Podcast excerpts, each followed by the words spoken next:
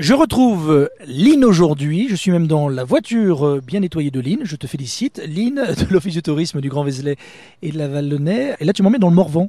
Oui, nous sommes à Carré-les-Tombes. Et là, on va où alors? Tu peux me dire maintenant? Euh, Au Lavaux. Donc, c'est un hameau de Carré-les-Tombes. Et il y a quoi là-bas? Euh, Philippe Pendule. Elle travaille, euh, elle travaille avec les plantes. Elle fait de la laine feutrée. Elle fait des teintures aussi. Donc c'est quelque chose d'assez original euh, qu'on ne voit pas partout et euh, du coup on va les rencontrer, on va aller la rencontrer et voir son atelier. Et la personne qui nous accueille s'appelle Anaïs. Bonjour, on cherche Anaïs, c'est vous? Oui, c'est bien moi. On a galéré pour vous trouver au Lavaux. Alors on va, on va garer la voiture et on arrive. On vient vous Ça voir. marche, à tout de suite. Bien, nous voilà. Donc on nous sommes au Lavaux, vous me confirmez Nous sommes bien dans Lyon. Oui, On n'est pas loin de la Nièvre là, non? On n'est pas loin de la Nièvre et de la Côte d'Or. Alors Lynn avait très envie qu'on vienne chez toi. Pour quelle raison? Euh, pour découvrir mon atelier euh, de laine, de teinture végétale, euh, De entre laine? autres. Ouais, je travaille la laine de mouton. Les moutons, ils viennent d'élevages locaux. euh, donc dans Lyon, euh, par exemple, il y a Marot, euh, une productrice de, de fromage de, de brebis, euh, chez qui je récupère la laine euh, au moment de la tonte. En fait, je viens trier la laine sur place.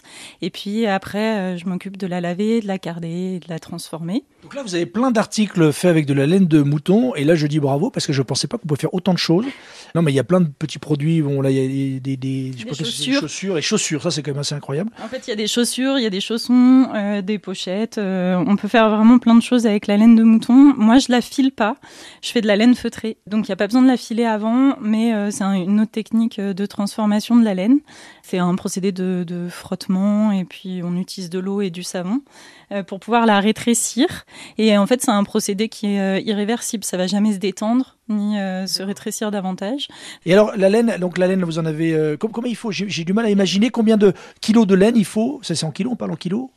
Alors ça dépend. euh, effectivement, bah, pour une paire de, de chaussures, on peut euh, on, on peut avoir juste besoin de 500 grammes ou 300 grammes euh, de laine. Ça dépend vraiment de la taille de l'objet.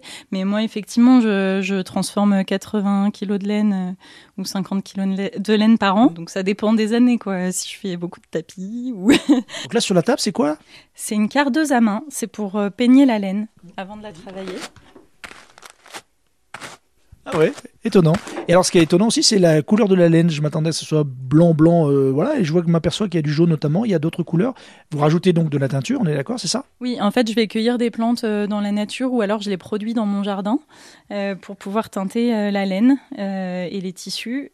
Euh, donc effectivement, celle-ci, bon, c'était du curcuma, mais on a aussi euh, de la berce, le bouleau, euh, le noisetier qui peuvent produire des couleurs. Il n'y a aucun produit chimique. Non, mais c'est important de le dire parce que ça veut dire que ça, ça peut fonctionner quand même. Alors, euh, aucun produit chimique, euh, ça dépend. Euh, ce que vous entendez par chimique, c'est-à-dire qu'on a quand même de l'alun qui permet de, de fixer la teinture sur la laine.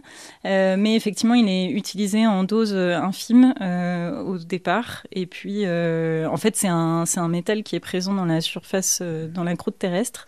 Euh, après, voilà, tout dépend de l'usage qu'on en fait et si on en met trop. Mais là, euh, c'est pas le cas.